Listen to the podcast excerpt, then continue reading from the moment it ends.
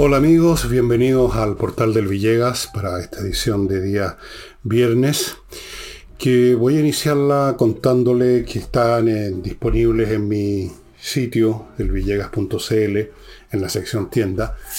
Los últimos libros míos, uno ya no es tan último porque hemos hecho cuatro ediciones y dos reimpresiones de Insurrección. La gente lo ha seguido pidiendo, incluso fuera de Chile, por eso que lo hemos reimpreso y hemos sacado otras ediciones. Después tenemos este, que es el último, que ha gustado mucho a los que lo han leído, muchísimo. Lo digo de verdad. Y Envejez como ese que también ha gustado, aunque el humor es un poco más negro. Y estos tres libros están disponibles ya sea individualmente o en dos combos. Uno de los tres ejemplares y otro de dos a precios de verano todavía. Les recuerdo que la entrega es muy rápida. El despacho en Santiago es más o menos un día y en provincia dos días. Así es que van a tener los libros pronto. Y no se preocupen por el tema, eh, los que se preocupan, hay gente desconfiada de que esto de pagos digitales todavía les, les cuesta. No hay ningún problema, nunca hemos tenido un problema con los pagos digitales, ninguna persona se ha quedado pagando y no recibido el libro, nunca nos ha ocurrido desde todo el tiempo que llevamos vendiendo libros, desde hace harto rato. Les cuento además, quizás no debería hacerlo, me van a retar acá, pero este famoso curso, no sé si llamarlo curso, seminario, conversación, charla, para que no se enoje nadie y diga que yo no tengo título ni antecedentes para hacer esto, de la historia de Roma, hacer una historia, quién es usted, señor. Vamos a hacer algo, llamémoslo algo, relativo a mayo, relativo a Roma, en mayo. Esos son los planes en este momento, lo hemos, le hemos estado dando vuelta harto tiempo, incluso alguna vez anunciamos que ya venía y no ocurrió, se produjeron otras situaciones, pero parece que ahora en mayo sí vamos a sacarlo. Me parece que hasta este momento, tal como están las cosas diseñadas, serían en directo, por Zoom, cuatro sesiones donde estaría una visión eh, analítica, no tanto histórica como analítica, del significado de la historia de Roma, qué, de qué nos sirve, qué, lecciones saca uno. No una historia de texto, porque para eso están los textos, y seguramente hay profesores de eso mucho más al día que yo en estas materias, sino que lo que he logrado entender, em, sacar de conclusión a lo largo de muchos años que estoy estudiando el tema de Roma. Y eso sería en mayo, si Dios lo quiere. Todo puede suceder o no suceder.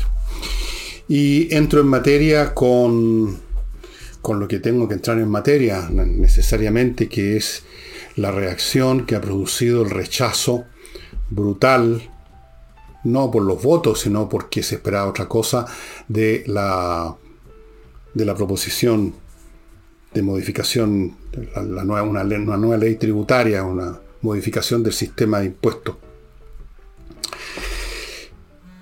El rechazo era inesperado. Parece ser que sacaron las cuentas del gran capital en el gobierno y creyeron que la cosa salía adelante y se encontraron con que no Hubo gente de su sector que no votó a favor, hubo gente que, de su sector que se abstuvo e hizo posible la derrota. Inevitablemente hay que hacer algunas comparaciones. Esta derrota no es tan grave, pero es casi cercanamente tan grave como fue lo del 4 de septiembre. Y dicho sea de paso, yo creo que habría que rebautizar eso. Cuando ocurrió el terremoto en febrero, en 27 de febrero de hace unos años atrás, cuando gestionaba el país la señora Bachelet y yendo a la ONEMI fue tan desastroso el resultado. Se bautizó ese evento como el 27F. Yo creo que podríamos hablar del 4S, refiriéndonos al 4 de septiembre, porque fue tan desastroso políticamente para el gobierno como lo fue para el país el terremoto.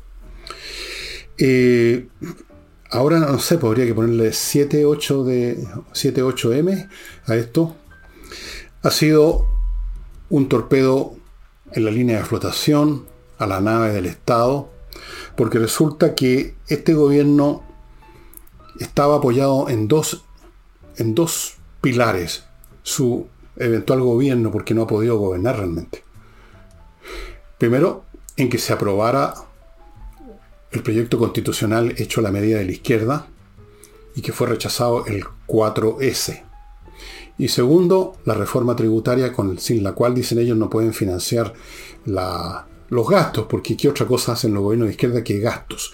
Con todo un ropaje semántico, el gasto social, las reformas sociales, todo social, social, en el fondo es plata que va al Estado, donde se pierde en un laberinto enorme y beneficia a los bolsillos de los compañeros nomás.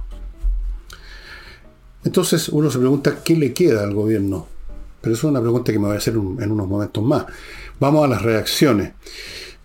En el plano más anecdótico de dirigentes menores o de simples militantes de partidos de izquierda o simpatizantes de Boric, la reacción ha sido como la que ocurrió el 4S, una pataleta de furia y de estupidez y de, y de odio, que es un elemento psicológico que les brota muy fácil siempre a los fanáticos de una postura. Toda persona que tiene una creencia prácticamente absoluta en algo, en el mismo grado, proporcionalmente, se repleta de fastidio, sino de odio contra quienes se oponen. Y eso los puede llevar, si tienen los medios a su disposición, al crimen. Como no disponen de ametralladora, pero sí de computadores, vimos bastantes Twitter como uno de un señor, voy a decir señor, que a propósito de que Pamela Giles se actuó, la trató, voy a ser textual, de vieja de mierda, ojalá que se muera, que la aniquilen, una serie de palabras de ese tipo. Tenía solamente una computadora, no una ametralladora, afortunadamente, ese personaje. Luego, en otros niveles más altos, tenemos a la señora, a la señora Tobá y a la señora Vallejo, indicando con el dedo, porque tienen que buscar culpables siempre, tiene que haber alguien que crucificó a nuestro Señor. En este caso, tiene que haber alguien que mató el proyecto e indicaron a Piñera. ¿Por qué? ¿Qué hizo Piñera? ¿Llamó a algo específicamente? Lo, todo lo que ha hecho Piñera últimamente es reaparecer en la política hasta cierto punto. Eso es todo. Pero tenían que encontrar un blanco, tenían que encontrar un culpable, tenían que encontrar un responsable. Y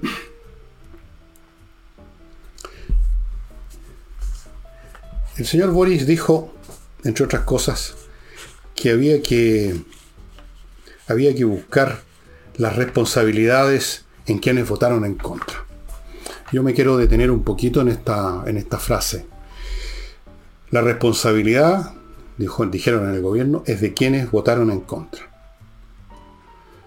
Pero piensen ustedes un momento. Esta frase, decir la responsabilidad, asume que el votar en contra fue irresponsable. ¿Fue un error o fue un acto malicioso? No, no fue una votación de quienes no estaban conformes, sino que fue irresponsable. Y ahí brota indirectamente esta postura eterna de esta gente que creen que tienen la verdad, se arrogan la verdad, y por consiguiente si uno no está con ellos, uno o es un fascista pobre, o es un tipo malicioso, es un agente del imperialismo, es un ultraderechista, o ahora es un irresponsable. O sea, la responsabilidad. O sea, tenían ustedes la responsabilidad de hacer las cosas como nosotros las creemos, que son buenas, está aprobado, nosotros lo creemos así. Por lo tanto, si ustedes votaron en contra, la responsabilidad, o sea, la irresponsabilidad es de ustedes.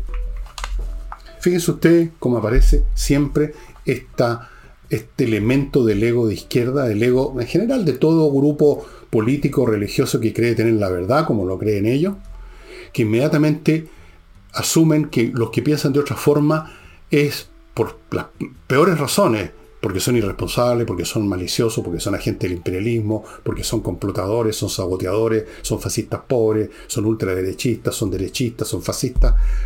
No son personas que tienen otra opinión, que tienen otro raciocinio, son todas esas otras cosas.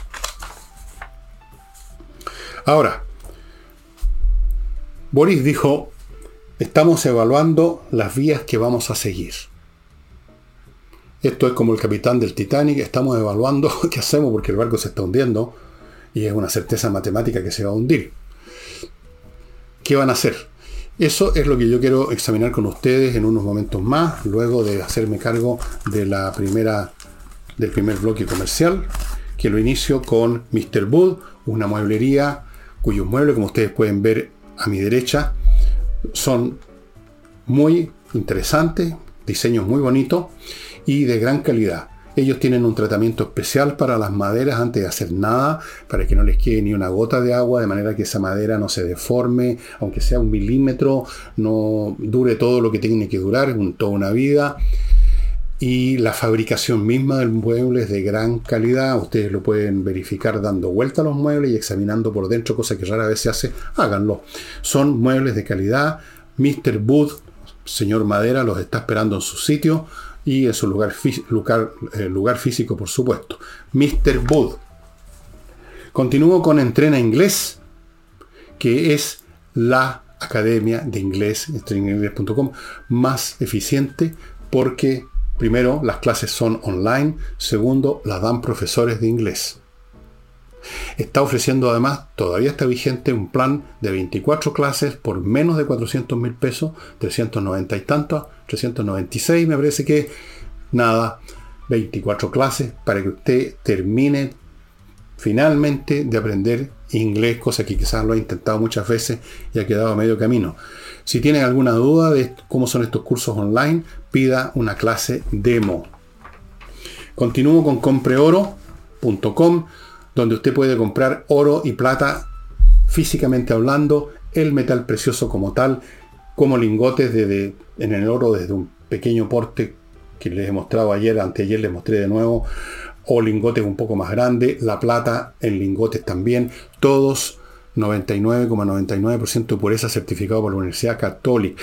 El oro y la plata siendo metales preciosos, siendo valores, teniendo un valor intrínseco, y no siendo un papel que flota en la estratosfera de las bolsas, usted puede tener la confianza primero que lo controla en sus manos, porque como cosa que es la tiene usted en su mano, en su bolsillo, en su caja fuerte, la traslada donde quiere y puede tener además la confianza que siempre va a encontrar compradores para el oro y la plata. En caso de emergencia es venta segura. Por lo tanto, es una muy buena póliza de seguro financiero para que usted tenga una cantidad de su dinero a buen recaudo.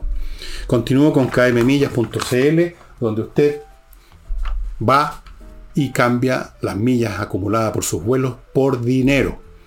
No espere que la compañía aérea le haga desaparecer, que es lo que hacen en cualquier momento sin avisar, sus millas y usted se queda sin nada. Si no las va a usar en un vuelo, vaya a KM, vuele a kmmillas.cl y conviértalas en plata. Y termino este bloque con espacioajedrez.com, una academia en la, en la en internet, por cierto, que en abril inicia nuevos cursos para cinco niveles distintos de jugadores, para toda clase de personas, niños, viejos, niñas, lo que sea. Cinco niveles, precios ridículos. Fuera de eso, los puede pagar en seis cuotas sin interés. Fuera de eso, si usted agrega un familiar, por ejemplo, usted toma un curso para usted y otro para su hijo, su sobrino, lo que sea, descuentos especiales. O sea, francamente usted no va a encontrar en ninguna parte del mundo cursos de ajedrez tan buenos como los que hace Pablo Tolosa, maestro internacional de ajedrez, y a los precios en que él los ofrece. Espacioajedrez.com.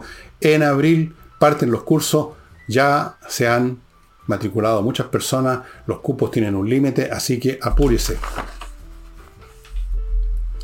Estamos evaluando las vías a seguir, dijo el presidente Boric, y uno se pregunta qué vías a seguir les van quedando.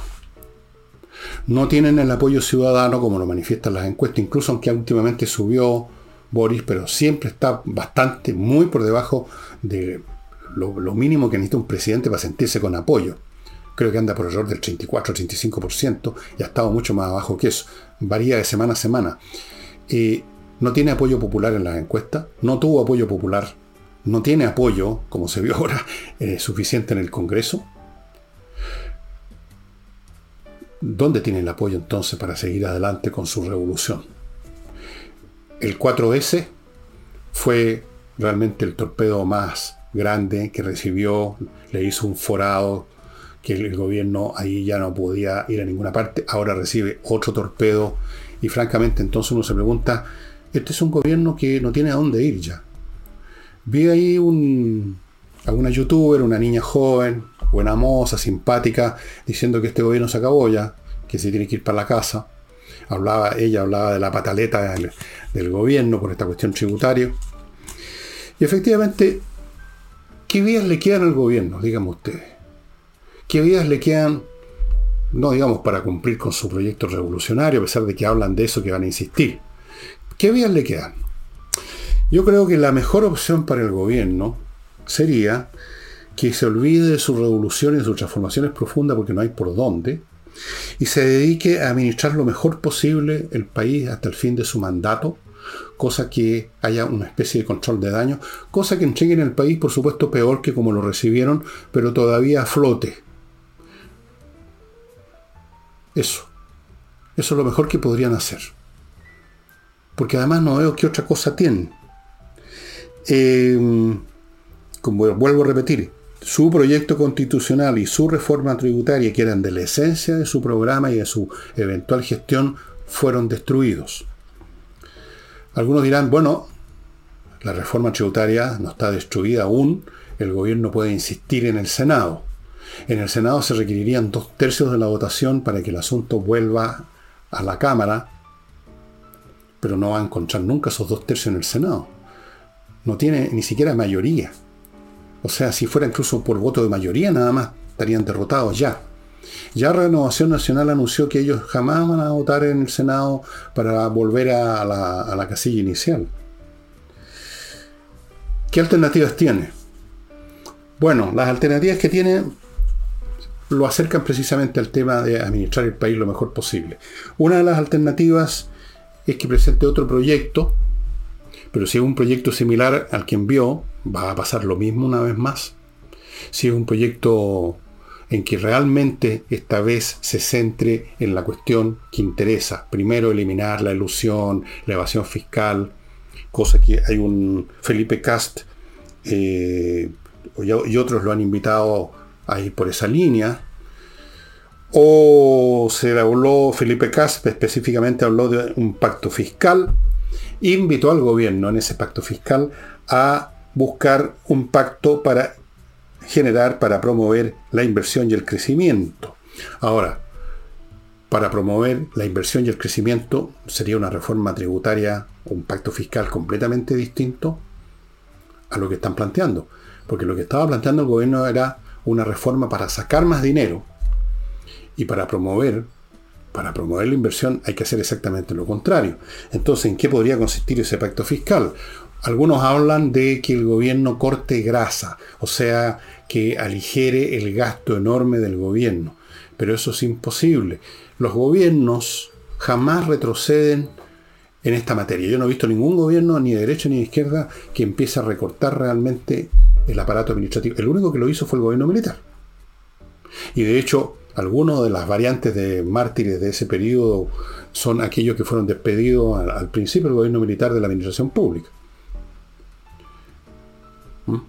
Ningún gobierno democrático, que depende de votos, que depende de clientelas políticos, disminuye el aparato estatal donde ha metido para pagar favores a su gente. Ninguno. Y menos las izquierdas, que no solamente dependen, como todo gobierno democrático, de los votos, sino que son amantes del gobierno, amantes del Estado, creen que todo lo puede resolver el Estado, pese a toda la evidencia en contra. Entonces, ¿Se imaginan ustedes al gobierno de Boris, al gobierno de los comunistas, de los socialistas, eliminando algún ministerio? Que para ello es esencial, aunque, aunque uno ve, los mira y dice, ¿qué hacen estos ministerios realmente? Veamos el Ministerio del Medio Ambiente, por ejemplo, que parece muy plausible, el tema del medio ambiente es tan importante. Sí, pero en la práctica fíjense usted como todas, y no solo con este gobierno, todas las determinaciones importantes han pasado o por la justicia o por la moneda las resoluciones de los técnicos del Ministerio Ambiental no sé dónde, no sirven para nada. Finalmente los temas se resuelven políticamente, si algo se hace o no se hace, por el gustito de los que están en el poder, en la moneda o de los partidos. O sea, el Ministerio del Medio Ambiente es una fachada. Y luego tenemos el Ministerio de la Mujer. ¿Qué hacen en el Ministerio de la Mujer? ¿Cuáles son sus funciones? Y podríamos seguir. Y luego están los ministerios, ministerios clásicos, que supuestamente tienen un rol desde siempre, pero atiborrados de personal, atiborrados de camaradas, que no hacen otra cosa que intercambiar papers de un escritorio a otro si es que se molestan en hacerlo, y que están repletos de gente de más. Pero si imaginan ustedes a Boris, a cualquier gobierno y a cualquier gobierno de izquierda, echando gente, echando a sus propios camaradas, las pegas donde están profitando después de años de dar voto en el mundo privado. Jamás de los jamases. Entonces, ¿qué va a hacer? ¿Qué va a el gobierno? Si fuera un gobierno con gente que piensa primero en el bien del país y no en el bien de, de, sus bolsillos, de sus carreras políticas, de su ideología, tendrían que presentar un proyecto que concitara el apoyo de todos y eso significaría un proyecto donde evidentemente se tocará el tema de la ilusión, la evasión, eso es un tema importante que hay que tocar. Cualquier gobierno debería hace mucho tiempo haber tocado eso. Y luego un mecanismo tributario que sin le regalarle nada a nadie, promueva, aunque sea marginalmente, la inversión, cosa que ahora no ocurre de ninguna manera. Porque este proyecto era para sacar plata. Querían sacar nada menos que un 3,6% del Producto Interno Bruto del país, que es mucha plata para financiar lo que llaman el gasto social, los proyectos sociales. Y ahí también hay mucha grasa que cortar. ¿De qué proyectos sociales estamos hablando? ¿Con qué eficacia el gobierno, el Estado, materializa los proyectos? Hay estudios sobre eso. Hay estudios acerca de la impresionante ineficiencia y el malgasto del dinero. Segundo, habría que ver qué sentido tienen esos llamados proyectos sociales o vamos a seguir promoviendo en Chile, digamos, vamos a seguir alimentando esta planta maligna que es una población crecientemente convencida de que tienen derecho a regalos del fisco. Apoyos de esto, que el apoyo de invierno, que el apoyo de verano, que el apoyo de primavera, que el bono de aquí, el bono de más allá, generando una masa de ciudadanos crecientemente parasitaria, al punto que ahora ya uno ve haciendo los trabajos, digamos, básicos de la, de la economía a extranjeros. Entonces, ¿cuál va a ser el camino? ¿Cuál va a ser la vía? ¿Una vía así de decreto? No, ese camino sería un suicidio para este gobierno. Se los doy por adelantado. Si se sale de la ley, si empieza con los resquicios legales, si empieza con los decretazos, si empieza con los ucases, como decían en Rusia, si empieza con, para no hablar de las movilizaciones violentas, eso sí, eso sí que es el fin. Eso sí que es el fin. Se los doy firmado. Y mm, así que yo no veo qué camino le queda a este gobierno. O sea, yo dije de un principio, antes que se instalara la moneda, que este iba a ser un gobierno inviable. Y ha sido inviable. No ha podido viabilizar su revolución y no puede ni quiere viabilizar una administración normal del país. Y por lo tanto, ahí están, limitados a las declaraciones, al cantinfleo, al bla bla bla, a las celebraciones del día de esto, el día de lo más allá. Ahora este año van a gastar quién sabe cuánta plata y cuánto tiempo en conmemorando el 11 de septiembre. En eso, en el carnaval de conmemoraciones, de discursos, de, diseño fruncido. En eso, en eso se, les, se les va la vida. Son inviables. Es, este es un gobierno inviable. Y es un gobierno inviable porque es el gobierno representativo de una fracción del país, de una generación de gente que se quiso dar la gran partusa izquierdosa de su vida, de lo cual vimos un ejemplo desnudo y chirriante en aquellas sesiones de la convención constitucional, la anterior, por supuesto, se dieron una fiestoca, se han dado una partusa, creyeron que iban a conquistar el mundo, creyeron que tenían listos sus bolsillos la revolución, creían que iban a hacer lo que se les daba la real gana. Acuérdense algunas declaraciones de algunos de los personajes más arrogantes y votados a macanudo como el señor Stingo de la Convención Constitucional. Nosotros llegamos, ganamos y ahora nosotros somos los que imponemos las cosas. Ahí están. Se dieron el gustito y se acabó. Pues hay que pagar la luz ahora y hay que irse para la casa. Así es, estimados amigos. Y permítame pasar a otro tema. Eh, como ustedes saben, el ministro Ávila de Educación tuvo un enfrentamiento verbal acalorado, lo define él, donde elevó la voz, como ocurre siempre en las discusiones que se acaloran, la gente empieza a hablar más fuerte, pero no hubo insultos, ni, ataques físicos, ni nada, y inmediatamente la señora diputada con que estaba hablando sufrió una descompensación, le vino un patatú, la llevaron a la enfermería, y entonces, por supuesto, inmediatamente llegó la tribu feminista a convertir esto en un caso célebre. Apareció ahora, y le felicito por su valor, porque en estos tiempos en que predominan ciertas oleadas psicológicas e ideológicas, uno arriesga mucho en decirte estas cosas.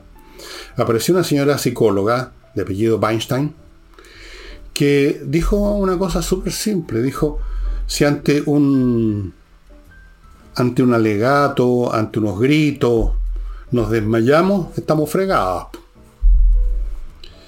Y luego agregó en algún momento, algo hemos hecho mal. Ella forma parte, en cierto sentido, del movimiento por los derechos de las mujeres. No sé si es feminista probablemente tal o no. Algo hemos hecho mal para asumir todavía el rol de víctima ante las adversidades. Sí, aquí hay una contradicción que uno la ha observado a cada momento en estos movimientos que exacerban las cosas y las llevan más allá de la razón, y es que quieren hacer lo que los gringos llaman, llaman tener el queque y comérselo, o sea, tener las dos cosas al mismo tiempo, lo cual es imposible. Por un lado, perentoriamente, muchas veces agresivamente, sacando pecho, aquí venimos nosotras, tenemos los mismos derechos, tenemos el mismo poder, somos iguales, pero por otro lado, cada vez que se da la ocasión y que les puede servir, tirándose de guata al suelo, hacer el papel de la víctima. Eso es lo que le está diciendo la psicóloga. Una cosa o la otra uno, en una discusión, tiene que aceptar el hecho que las cosas pueden llegar a los gritos, incluso a los garabatos. Y si acaso alguien se desmaye, podría haber sido un hombre que le diera un patatús también. Es un tema personal, no es un tema de, que el señor Ávila es eh, enemigo de las mujeres o algo por el estilo. Yo no creo que el señor Weinstein sea enemigo de las mujeres. O sea, el señor Ávila no sé cuáles son sus sus posturas en estas materias, creo que son diferentes a las mías, parece, pero yo creo que se hizo una se hizo de este asunto una, una, tormenta que no correspondía. No, o sea, ya eh, es como mucho. El propio Boris dijo que, había retado, a, que había, le había, había reprendido a Ávila, pero luego agregó que había que tener cierta proporción en estas cosas. O sea, no convertir una discusión a grito en, un ataque contra el sexo femenino, por favor, seamos un poquito más razonables. Y permítanme ir a otro bloque. Edisur, amigos, les voy a mostrar. A ver, ¿qué les muestro hoy día? No, no les voy a mostrar nada porque ya les he mostrado muchas veces los libros. No tengo, no me ha llegado ninguno nuevo que mostrarles. Les recomiendo sí ese esa caja con los fascículos, con los librillos del resumen de Castedo de la historia de Encina, que le he mostrado varias veces y que trae ilustraciones, que es muy entretenido. Edisur, estimados amigos, una editorial que edita puras cosas interesantes, autores importantes del mundo y del país, libros muy bien hechos, que los espera en compañía 1025 o en su sitio edisur.cl. Continúo con plan de emergencia edificios.cl un grupo que visita su edificio, grupo de edificios, y lo examina para que para entregarle a usted un plan de emergencia para que usted sepa, para que la gente que vive ahí sepa qué hacer frente a distintos tipos de emergencias, como terremotos, tsunami o lo que sea, para que sepan dónde están las zonas de seguridad, para que sepa qué pasos hay que tomar, qué cosas hay que hacer tranquilamente en un plan bien hecho por especialistas, planemergenciaedificios.cl. Esto es obligatorio. Hay una ley, la ley de corpropiedad 21.442, que obliga a tener un plan de emergencias. Así es que póngase en contacto ahora. Más de 20 años de experiencia en temas inmobiliarios. Continúo con Invierta en Estados Unidos, inviertanusa.cl, un grupo realmente eficiente, una manera de invertir en, bienes inmobiliarios en Estados Unidos que tiene todas las ventajas. Primero le ofrecen muchas opciones inmobiliarias y tienen un tremendo cartapacio o como lo llamen, una valija, diría yo, llena de opciones inmobiliarias en todo Estados Unidos. ¿cómo lo llaman los, la gente del mundo? Un portafolio. Un portafolio. Le abren cuenta en bancos norteamericanos. Lo ayudan a, moverse en ese ambiente, lo asesoran, le pueden conseguir viceresidencia y muy importante, una vez que se concretó la, la compra suya, van a seguir apoyándolo después, no se van a olvidar de usted. Cualquier problema que tenga, si es que llega a haber alguno, lo van a estar apoyando y ayudándolo a salir de él. Y termino este bloque con lifebalancechile.com, una empresa única en el país que va a su casa con un equipo especializado, electrónico, técnico, etcétera, que nadie más tiene, para ver cómo está su cuerpo, su físico, cómo está la grasa, cómo está el peso, cómo están un montón de variables, qué cosas hace usted, qué quiere obtener, toma alguna pastilla, alguna cuestión, y después de todo eso le van a entregar su guía alimenticia personal, estimado amigo. Olvídese de esas de esas dietas que con nombres de fantasía que aparecen cada cierto tiempo y se ponen de moda, pero que son genéricas, son para todo el mundo, o sea, son para nadie. Esta es una guía personalizada. lifebalancechile.com, póngase en contacto con ellos.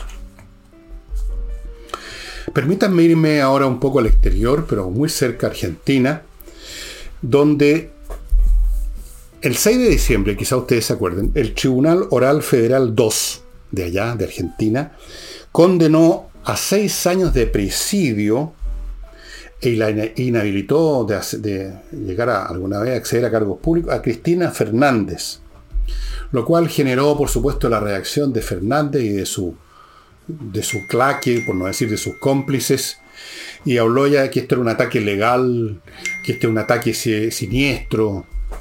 Entonces, en vista de eso, es que ahora, en marzo, este tribunal oral dijo, estas son las razones por las cuales Cristina Fernández la hemos condenado y dio el detalle bastante impresionante. Yo me voy a resumirlo. Simplemente dice el tribunal que hubo graves hechos de corrupción sin precedentes en la historia argentina. Y en realidad, cuando uno se entera, son cincuenta y tantos casos. Cuando uno se entera de uno o dos de ellos, cómo fueron, uno no lo puede creer. O sea, digamos, como de los, como de los, esos bandidos de la serie de, rico, del Pato Donald, ¿no? esos, tipos que andan siempre con un traje presidiario y con una... O sea, los chicos malos. Una cosa impresionante. Graves hechos de corrupción sin precedentes únicos en la historia argentina. ¿Y por qué saco a relucir esta cuestión? Porque la señora Fernández, Cristina Fernández, y en general todo ese círculo de políticos que orbitan más o menos en el espacio del peronismo y otros movimientos políticos de Argentina, pero especialmente el peronismo, son la materialización misma de la corrupción, pero al mismo tiempo se arrogan una representación del pueblo y de los beneficios del pueblo. Y por lo tanto, estimados amigos, ya ven ustedes en qué queda y en qué se traduce esta moral superior, esta ética superior que algunos aquí en Chile han predicado que es propia de estas izquierdas o de estos populistas. Yo no sé si Cristina de izquierda, eh, Fernández alguna ha dicho yo soy de izquierda. Tal vez usan otro lenguaje.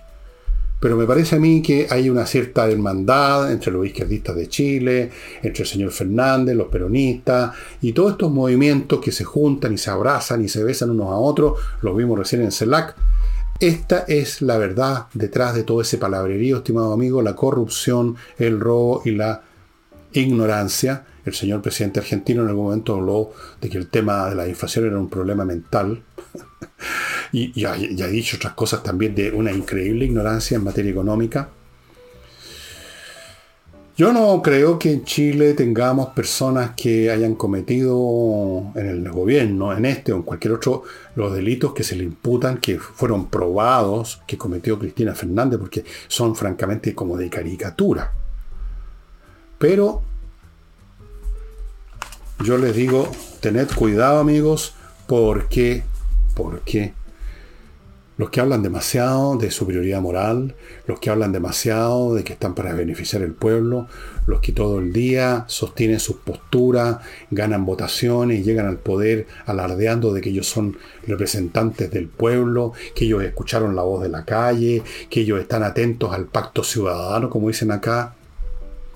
Esos son los peores pecadores. Esos son los peores sinvergüenza, esos son los peores corruptos, esos son los que nunca responden, esos son los que defondan un municipio y no responden, esos son los que eh, gastan plata en una fiestoca, como pasó en el municipio de Providencia, en un par de administraciones atrás, me parece, tampoco dan explicaciones. En esto no se libran los, de, los del otro lado tampoco.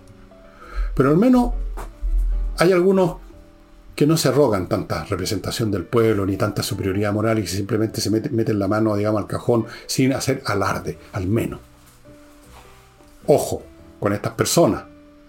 Ojo con estos señores que hablan del pueblo y viajan en avión en primera clase, que se compran vehículos de 40 millones de pesos para arriba, que se visten con ropa Armani, que viven una vida de lujo y siguen hablando del pueblo, que hacen negocios con el Estado,